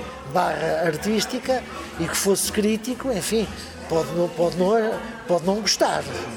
Mas eu tento que as pessoas gostem, e em alguns casos senti-me bem com aquilo que consegui escrever. Eu acho Mas que pronto. isso, isso é o que interessa principalmente, não é? Estando tu na fase da vida em que estás, é que faças aquilo que, que na tua cabeça consigas concretizar o que estava na tua cabeça. Exato. Estou a falar das, das românticas mais atuais. Sim, sim. Porque também, por exemplo, há... eu tenho uma cantiga de que me lembro, que é o Ten- chama-se Tenho um Cantinho para Ti, e essa cantiga, eu por acaso, essa foi uma daquelas que eu fiz durante o tempo em que era cantor antes do Avô Cantigas, e essa até é uma daquelas que eu tive a oportunidade de gravar. Só que passou completamente despercebida porque estava lá na parte B uh, de, de, um qualquer disco. Sim. E portanto passou despercebida, mas para mim é uma cantiga muito querida, muito, muito bonita aos meus ouvidos. Sim. Uh, por, também por tudo o que significa. E é uma canção romântica, com uma letra romântica que eu já fiz há décadas. E, e, até nessa altura não deixou de ser um romantismo banal, mas que eu tentei que, que, que fosse bonito de ouvir. Sim. Tenho um cantinho para ti dentro do meu coração. Ai, meu amor, eu por ti posso lá dizer que não. Soa-me bem. Sim, sim, sim, claro. É, mas lá está, eu acho que o que interessa neste caso é o artista em si conseguir concretizar aquilo que, que estava a pensar e, e, estou mesmo curioso para ver o que é que vai ser desse sim, álbum. Embora quem, eh, vou-te dar um conselho sim. para não ficares decepcionado. Quando te aperceberes do estilo do álbum, entra nesse mundo para poderes desfrutar do assunto. Sim porque às vezes podias ir com uma ideia pré-concebida, por exemplo, ah, tu que claro. gostas muito do Shangri-La, e vem aí o tal uh, roqueiro que não vem, vem, vem um Carlos Vidal um bocadinho ao entardecer. Mas sabendo já que o Carlos Vidal é muito multifacetado, isso não vai acontecer. Pronto, eu espero que Mas, mas eu, eu percebo, mas eu percebo essa tua preocupação, porque há muitas Sim. vezes as pessoas ficam, estavam habituadas a ouvir determinada coisa e depois ouvem algo completamente diferente de um artista e dizem, ah, eu não gosto disto porque é diferente, não é? Pois, mas no porque teu é caso, como é tudo diferente umas coisas das Pois, outras. pois, pois, e as pessoas, e é algo, bem, algumas pessoas terão memória. Sim. Eu, num pequenino texto que escrevi lá na capa do, do disco, quando sair, vai poder ler-se que eh, este, este conjunto de canções, não sei bem de cor como é que escrevi, mas o que quis dizer foi que este conjunto de canções, eh, portanto, são dedicadas a todos, a toda a gente, não é? Mas, mas podem também ser, simultaneamente, um reencontro com aqueles que seguiam de perto No o início. meu no início. Para esses poderá ser um reencontro. E esses que têm essa memória, em para esses não será tanto uma surpresa, porque esses se se lembram de tudo, lembram-se que foi uma grande rapsódia. Porque foi mesmo de tudo, só faltou um disco de fado. Exato. Eu espero que em breve isso aconteça. Não, é pá, será, será inu- super inusitado. Mas eu, eu adoro cantar. Eu, eu gosto de. Adoro cantar. Sim. Gosto de cantar. Eh, às vezes não gosto é de me ouvir. Ou melhor, não, nem sempre gosto de me ouvir. Sim. Às vezes não tenho nada contra. Porque também, se, se nunca gostasse, dificilmente suportaria depois ter uma profissão em que me posso eh, chamar de cantor. Sim. Que eu se me perguntasse qual, qual é a tua. Que nome dás à tua profissão? Sou músico. Eh, e se quiseres concretizar mais, sou músico barra cantor. Sim. Porque também sou músico, sou compositor. Sim, sim, claro. Pá, sou músico. Sim. Pronto, e eu acho que um cantor também é um músico. Claro. O Paulo Carvalho costuma dizer eu toco voz. e tem, tem, Sim, tem é a um sua razão de ser. dele, é um instrumento É um dele. instrumento dele, embora eu saiba que ele toca também outros instrumentos musicais, Exatamente. como eu, precisamente também me considero, sendo só cantor, poderia achar que era na mesma um músico. Sim. Mas assim, não, com mais justa causa, me considero um músico. Muito bem. Olha, só para, para deixar- fecharmos aqui a Exato. conversa, e eu queria fechar- falar de um tema completamente diferente, que Ótimo. é, tu no início, nem sei se, se estava a gravar ou não, estavas a dizer que não estavas muito por dentro da internet e que para compensar o facto de não estás na internet, tu praticavas atletismo e lês e ouves música. Eu queria saber o que é que tens lido assim ultimamente que te tem chamado a atenção. Ok, olha, então, se querias, se querias saber o que tenho lido, vais saber. Mas eu tenho que pensar um pouco, Sem problema. eh, porque é assim, eu tenho em casa centenas de livros. Depois não te esqueças de me fazer esta pergunta, mas Sim. há uma coisa que me acontece agora muito na Sim. que é eu levo, eu leio um livro como quem toma uma refeição e está cheio de apetite. Portanto, é um momento de grande prazer. Sim. É me con- salvo algumas exceções. Sim. Uh, portanto, eu leio os livros e a seguir esqueço-os. Ok. Embora Não és a primeira pessoa que me diz isso, já conheço algumas pessoas que também têm essa... eu tenho, eu tenho, eu tenho em casa dezenas, centenas de livros que se agora que quisesse voltar a ler, os leria quase como se fosse pela primeira vez, porque acredito que se os voltasse a ler, teria reminiscências de- e a coisa poderia ir nascendo, voltando à medida que os fosse lendo. Mas sem lhes voltar a pegar e me perguntares o que te lembras deste livro, a resposta é absolutamente zero. Mas curiosamente tal- também o mesmo de alguns que li há sete meses, Sim, que é relativamente pouco tempo. sim. Zero. Também tem a ver com. Mas se calhar. Com o facto de estar sempre a ler, Não, uns e, atrás e dos alguns outros. se calhar fazem. Lembra-se se calhar da impressão que alguns te deixam, não é? Sim, mas isso é natural que vá pingando aqui e acolá um desses que. Sim. Mas repara, o que acontece é que eu estou sempre a ler. Eu quando, eu quando estou a ler um livro, gosto no, volta e meia de ter o prazer de, enquanto estou a lê-lo na sua parte final, ter o prazer de entrar numa livraria e começar a escolher um novo livro. Sim. Daí resulta o facto de, quando estou a acabar de ler um livro, já tenho outro para pegar a seguir. E isso acontece já há anos, sempre assim. Por isso é que eu me esqueço deles. Mas tu fizeste uma pergunta concreta. Não, Eu é só leio- para saber se há leio alguns que, tudo, mesmo leio que não te tudo, lembres, leio de mas que tenham deixado uma impressão forte. Eu Leio, leio de tudo para ser, e também sou muito versátil. Leio de tudo.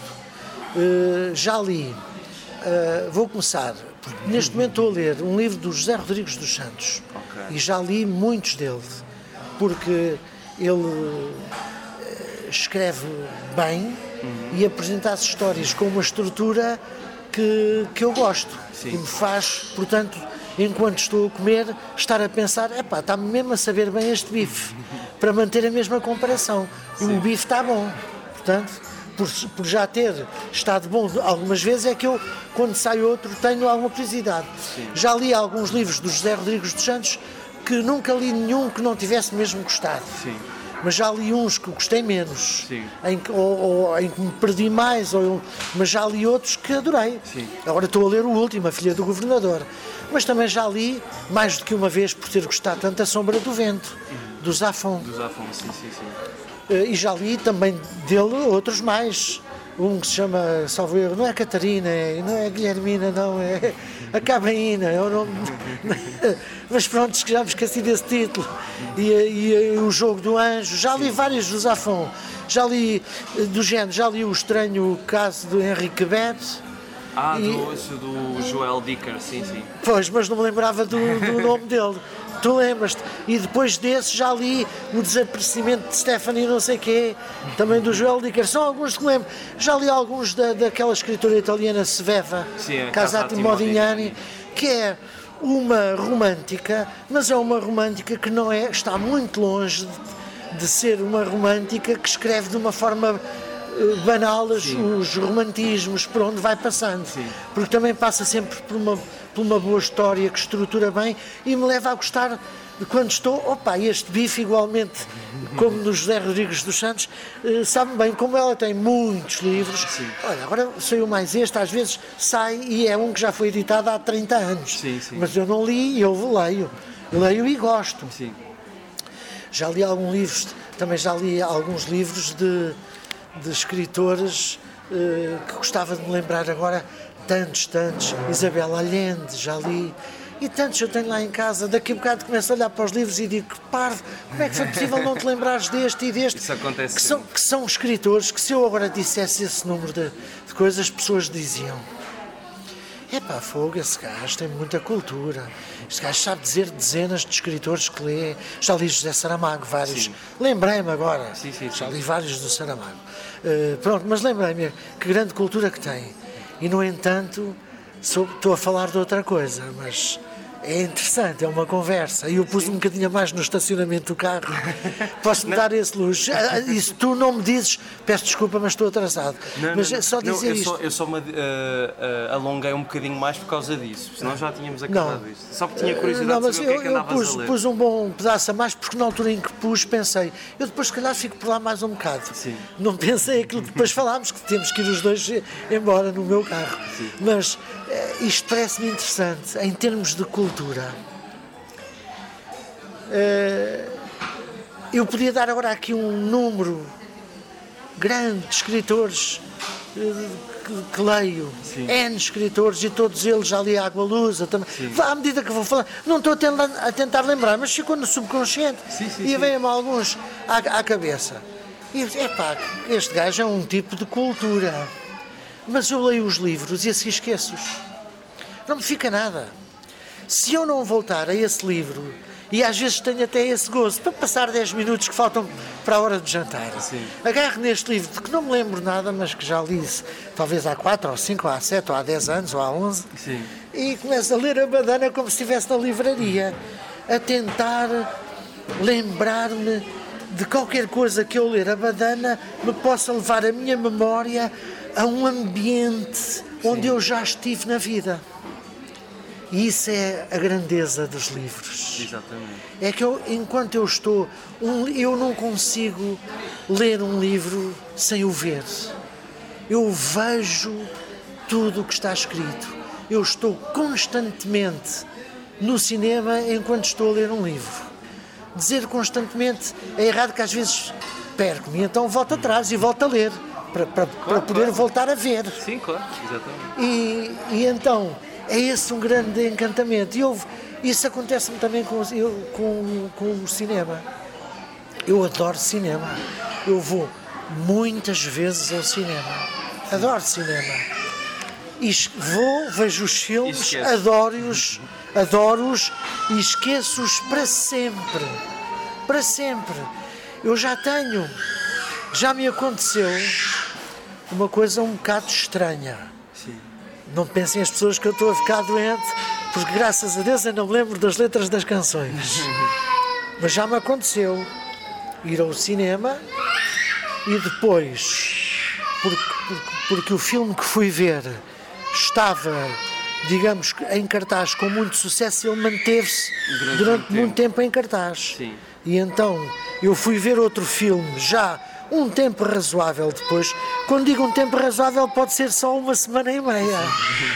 Mas uma semana e meia depois é estranho não me lembrar absolutamente nada do outro filme que fui vendo. Mas pronto, eh, disse de alguns escritores que, que gostava de ler e, e disse. Eu acho que o que importa não é. Porque é muito difícil uma pessoa recordar-se de um livro no todo. É muito difícil. Principalmente eu, eu agora acabei de ler um livro que é Os 100 Anos de Solidão, do Gabriel Garcia Marques. que eu já li. Que é também, é daquela, aquilo tem tanta coisa a acontecer que é impossível, mesmo que uma pessoa se lembre dos livros, é impossível uma pessoa lembrar-se de tudo. E desse li também o. Como é que é? Da, da, não é? Da, O Amor nos Tempos o, de o Amor Cólera. nos Tempos de Cólera. Esse ainda não li. Esse ainda não li. Esse, esse eu li também. Mas é, é o que importa é, é o facto de, ok, tu não te lembras dos livros, mas esses escritores saltaram-te logo, saltaram-te logo à cabeça por alguma razão, não é? Sim, eh, saltaram logo. Sim, porque alguma coisa fica. Sim. E quando, e quando pratico esse- essa brincadeira de ir tentar buscar qualquer coisa de um livro que já li há anos, voltando a pegar-lhe. É, é, é uma coisa gira que eu posso fazer muitas vezes porque tenho centenas de livros. Claro.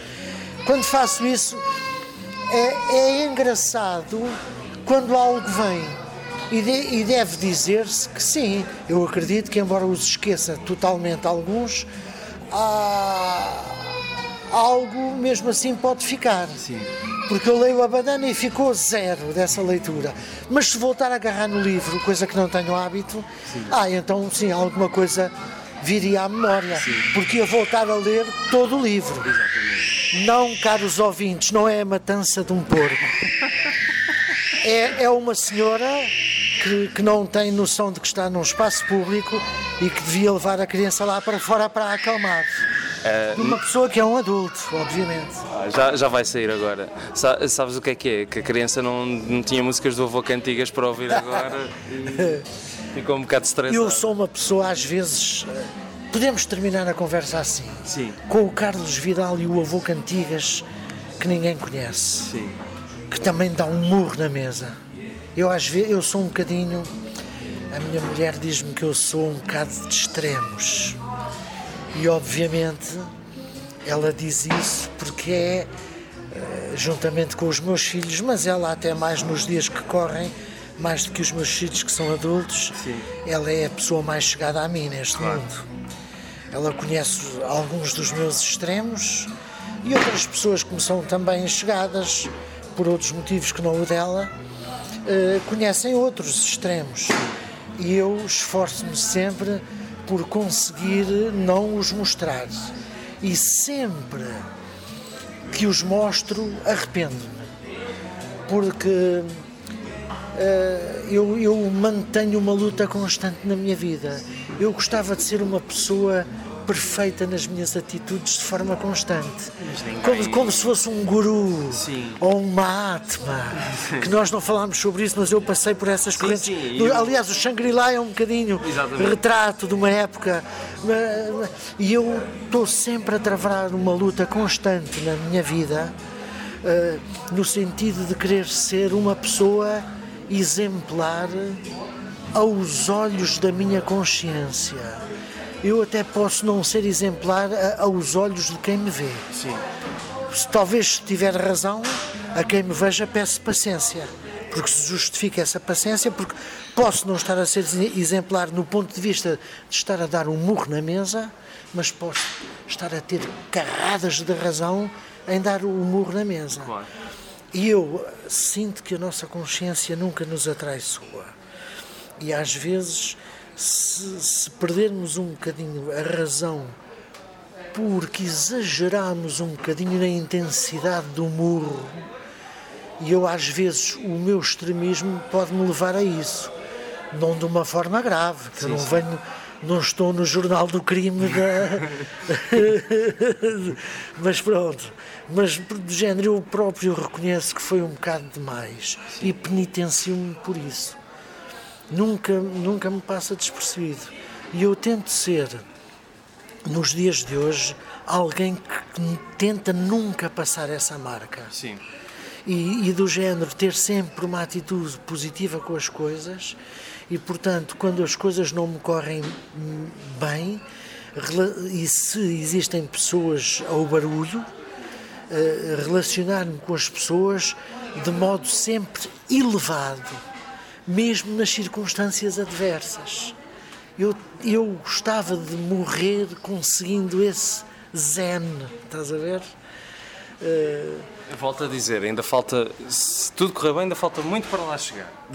Às vezes. Quem não, sabe 50 anos ou não, mais? Não, 50 não será, Nunca mas, sabe. mas às vezes eu não, deixo, eu não deixo, de, de, mesmo assim, de, de, de, me sentir tocado por coisas que me produzem uma energia negativa na altura que me irrita. Sim. E dizia eu que este era o motivo porque terminávamos quando eu precisamente estava a dar o um murro na mesa, porque há bocado, tá se, foi, se foi audível, eu, não, não, eu estava a conversar e não estava a compreender porque é que a, a pessoa adulta que estava com aquela criança não ia tentar confortá-lo um bocadinho lá para frente. Está, está um dia bonito, claro, de sol, exatamente, exatamente. não está vento, não está chuva, porque ela de facto estava a fazer um chinfrim, também esse, a ultrapassar as marcas. Sim eu dei o meu, o meu murrinho na mesa, não consegui conter-me conter e falei de forma veemente aí para o teu microfone e que faz sentido se as pessoas ouviram essa carga nas minhas palavras e só faz sentido se ouviam em fundo uh, os berros que a criança estava a dar, que de facto eram muito exagerados. Mas pronto, gostava de terminar com esta nota. Eu gosto de falar e gosto de que as pessoas, como ficou provado, gosto de falar. e e gosto que as pessoas fiquem com a ideia de que está aqui um gajo fixe, nice, porreiro, uma maneira de ver as coisas e tal, Sim. ou o senso comum estar a coisa a funcionar bem. Uma pessoa uh, fixe, porreirinho, pá. Mas não, não sou perfeito e também tenho os meus exageros quando perco a, a, paciência. Mas isso toda a gente, acontece a toda a gente, menos aos tais gurus e mantras e etc. Eh, sim, se é que a eles, portanto, isso não não acontece. E também têm uma vida que eu não gostava de, de ter exatamente como eles terão, às vezes naquela clausura. Sim.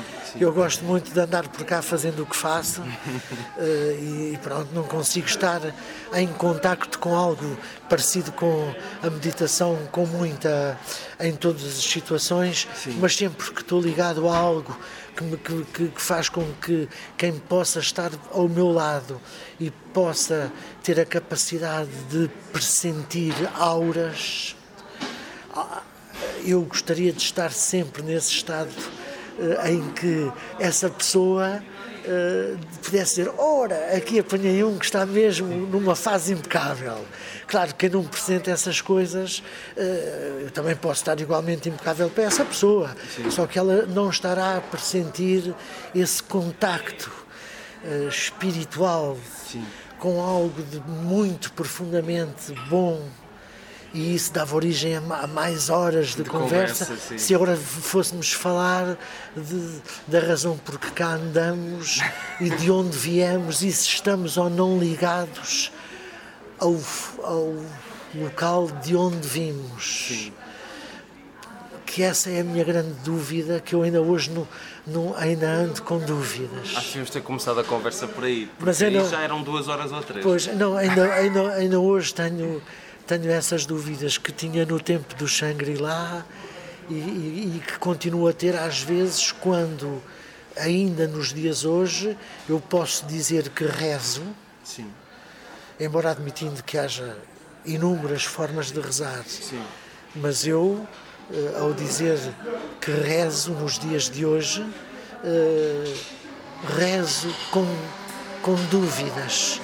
E fica no ar a pergunta uma pessoa que tem dúvidas deveria ou não rezar? Eu acho que todos os crentes têm de ter o princípio da dúvida, acho eu. Pelo menos eu que venho de uma família católica, crente, católica. e crente, e eu sempre, também. Sempre pairou essa ideia no ar de que a dúvida faz parte da crença. Eu sou uma pessoa que tem necessidade de estar em contacto com algo que me seja transcendente e por isso seja um bom guia, Sim. partindo de princípio que nessa transcendência existe o bem e o amor. Claro. Claro que quando se fala dessa transcendência se, se põe ao mesmo nível também o que de transcendente tem o ódio, o mal e o diabo. Mas pronto, eu agora não quero ir para esse campo. Ou estar em contacto, prefiro estar em contacto claro. com essa parte boa da transcendência. Exatamente. Não é? E quando estou em, quando sinto que posso estar por ali, é uma coisa boa. Eh, quando às vezes a pessoa sente que tem dúvidas, se tudo isto não é uma coisa com, que vem de um efeito placebo. Sim. Eh, e portanto não faz mal nenhum em estarmos ligados, não faz mal nenhum, porque daqui não vem mal absolutamente nenhum ao, ao, mundo, Sim. antes pelo contrário. Se ele acredita e eu acreditar, ele fica um homem melhor, então ainda bem que acredita, mesmo que aquilo em que acredita não exista, exatamente. seja a realidade. Claro, claro, exatamente. E portanto há uma tendência para nos encostarmos àquilo que ainda assim é a parte boa da força. E, portanto, mesmo com dúvidas, irmos lá sempre bater à porta. Eu, às vezes, só me penitencio, já disse esta palavra várias vezes, e sempre tive dificuldade em articular. Uh, sempre que isso acontece, eu às vezes pergunto-me se só o facto de ter dúvidas já não é por si só se a realidade for a de que a transcendência existe mesmo, uma ofensa grave à transcendência? Eu acho que não, pelo seguinte: segundo o Novo Testamento, quando Cristo foi crucificado, virou-se para o céu e disse: Meu Deus, meu Deus, porque é que me abandonaste? Ou seja, se a própria figura que simboliza a crença também tem o seu momento de dúvida, eu acho que é, eu acho que essa é a resposta para todos aqueles que têm as mesmas questões que tu. Acho acho que é importante porque só, uma, só quando uma pessoa tem dúvidas é que depois pode ter a certeza do que aquilo que acredita. Acho eu. Só questionando Sim. é que uma pessoa se. Mas, é, mas isso seria uma conversa Sim, muito eu interessante. Peço desculpa. Não, não, não. Mas não, eu, não. eu tenho as minhas. Eu, por exemplo, tu vais com certeza aí. Não sei se vais editar isto ou, uh, ou se não, vai assim. Não, não. Não editas, vai não, assim. Tiro só ruídos assim, mas a conversa não costumo cortar. Não? Ok, então. Uh, a não isto... ser que queiras que eu corte Não, não, não, não.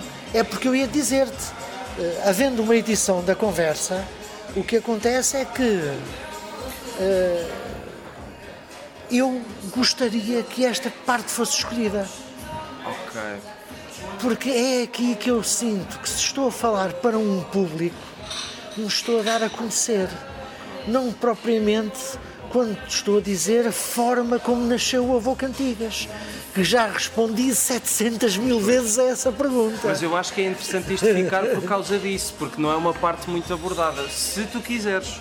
Embora eu, só por atenção que se justifica, às vezes, nos últimos tempos, quando a coisa é possível, tento eu próprio conduzir a conversa para assuntos que eu gosto de Sim, abordar claro, claro, claro. e que ficam, digamos que, ligados à pergunta de forma um pouco lateral. Sim, sim, sim. Mas eu fui para lá precisamente para não estar sempre a dizer a mesma coisa. Eu tinha e tenho um grande amigo meu, que é o António Pinho, Uhum. grande parceria do Avô Cantigas ao longo dos anos, eh, que me dizia que não compreendia, quer dizer, ele compreendia, e eu também, do ponto de vista comercial, para muitos artistas é importante aparecer, aparecer, aparecer, porque é o próprio mercado que existe, as portas abrem-se e ele tem que responder àquela, porque quem está por trás a mexer uma máquina que transforma tudo numa indústria, o artista tem que dar aquela entrevista, o artista tem que ir àquele programa, o artista tem que aparecer hum, na, naquele sítio, naquele clipe, etc, etc. E às vezes o- esse António Pinho dizia-me: Eu não percebo como é que é possível haver tantos artistas que se fartam de falar sem terem nada para dizer. Não, mas tem toda a razão. Mas tem toda a razão. Mas acho que ficou aqui provado que tu tens muitas coisas para dizer e muitas coisas interessantes para dizer. Quando falo delas. Sim. Porque às vezes nas entrevistas essas coisas são 15%. Pois, pois depende de cada. E os outros situação. 85, portanto, é- esta conversa foi para mim uma maneira muito agradável de passar a tarde. Ah, eu agradeço, para mim também. Eh, E penso que quem ouça isto com porque te segue com essa vontade possa ter eh, de género passado um bom bocado como se também tivesse estado aqui. Sim. Porque quando eu há bocado falava no encanto dos livros, eh, que é o encanto de quem está a ler e a ver Sim.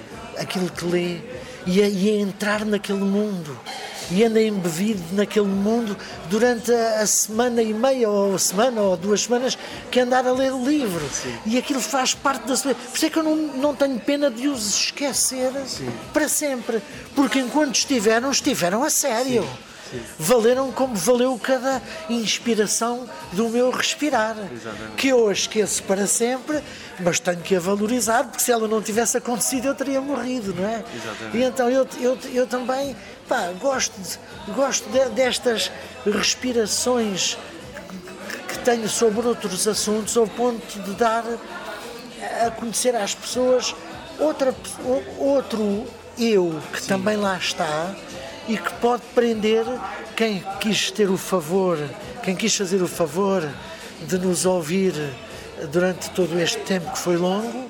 Não sei se terá sido talvez a tua maior, o teu maior episódio. Talvez. talvez. Acho, quer dizer, entre os três maiores, pai. Mas isto também é coisa de que se possa ir e depois recomeçar no dia a seguir. Sim, sim, depois a pessoa pode ouvir aos bocados, pode ouvir ao longo da semana. Bem, mas pronto.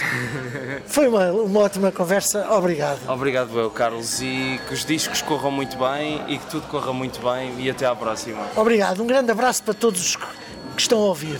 Assim fica entregue, obrigado. E foi esta a conversa, longa mas boa. Espero que tenham aprendido alguma coisa. E se quiserem ouvir o Shangri-La, ele felizmente não está só disponível em vinil, a Babilónia também o pôs no YouTube, é onde podem ouvir todas as faixas com, com ótima qualidade. Ah, e é no YouTube também que está este podcast, no YouTube, no iTunes, no Spotify, no Mixcloud e no Castbox. Em qualquer uma das plataformas em que vocês o ouçam, peço que partilhem, façam likes, deixem comentários, estrelas. Gosto muito de saber o vosso feedback e digam-me o que é que acharam desta, desta conversa. Para a semana temos um convidado completamente diferente, como sempre, desta vez ligado ao cinema e a um filme que vai estrear em breve e que promete dar que falar. Pronto, amiguinhos, era isto, está bem? Então, olhem, aproveitem o fim de semana, comam bem, tomem banho, que às vezes é preciso, e se estiverem com pessoas mais novas na vossa família, ouçam o Fantasminha Brincalhão, está bem? Se forem pessoas que são adultas, mas que acham que têm 10 anos, também funciona. Portanto, façam isso, está bem? Então pronto, vá, com licença.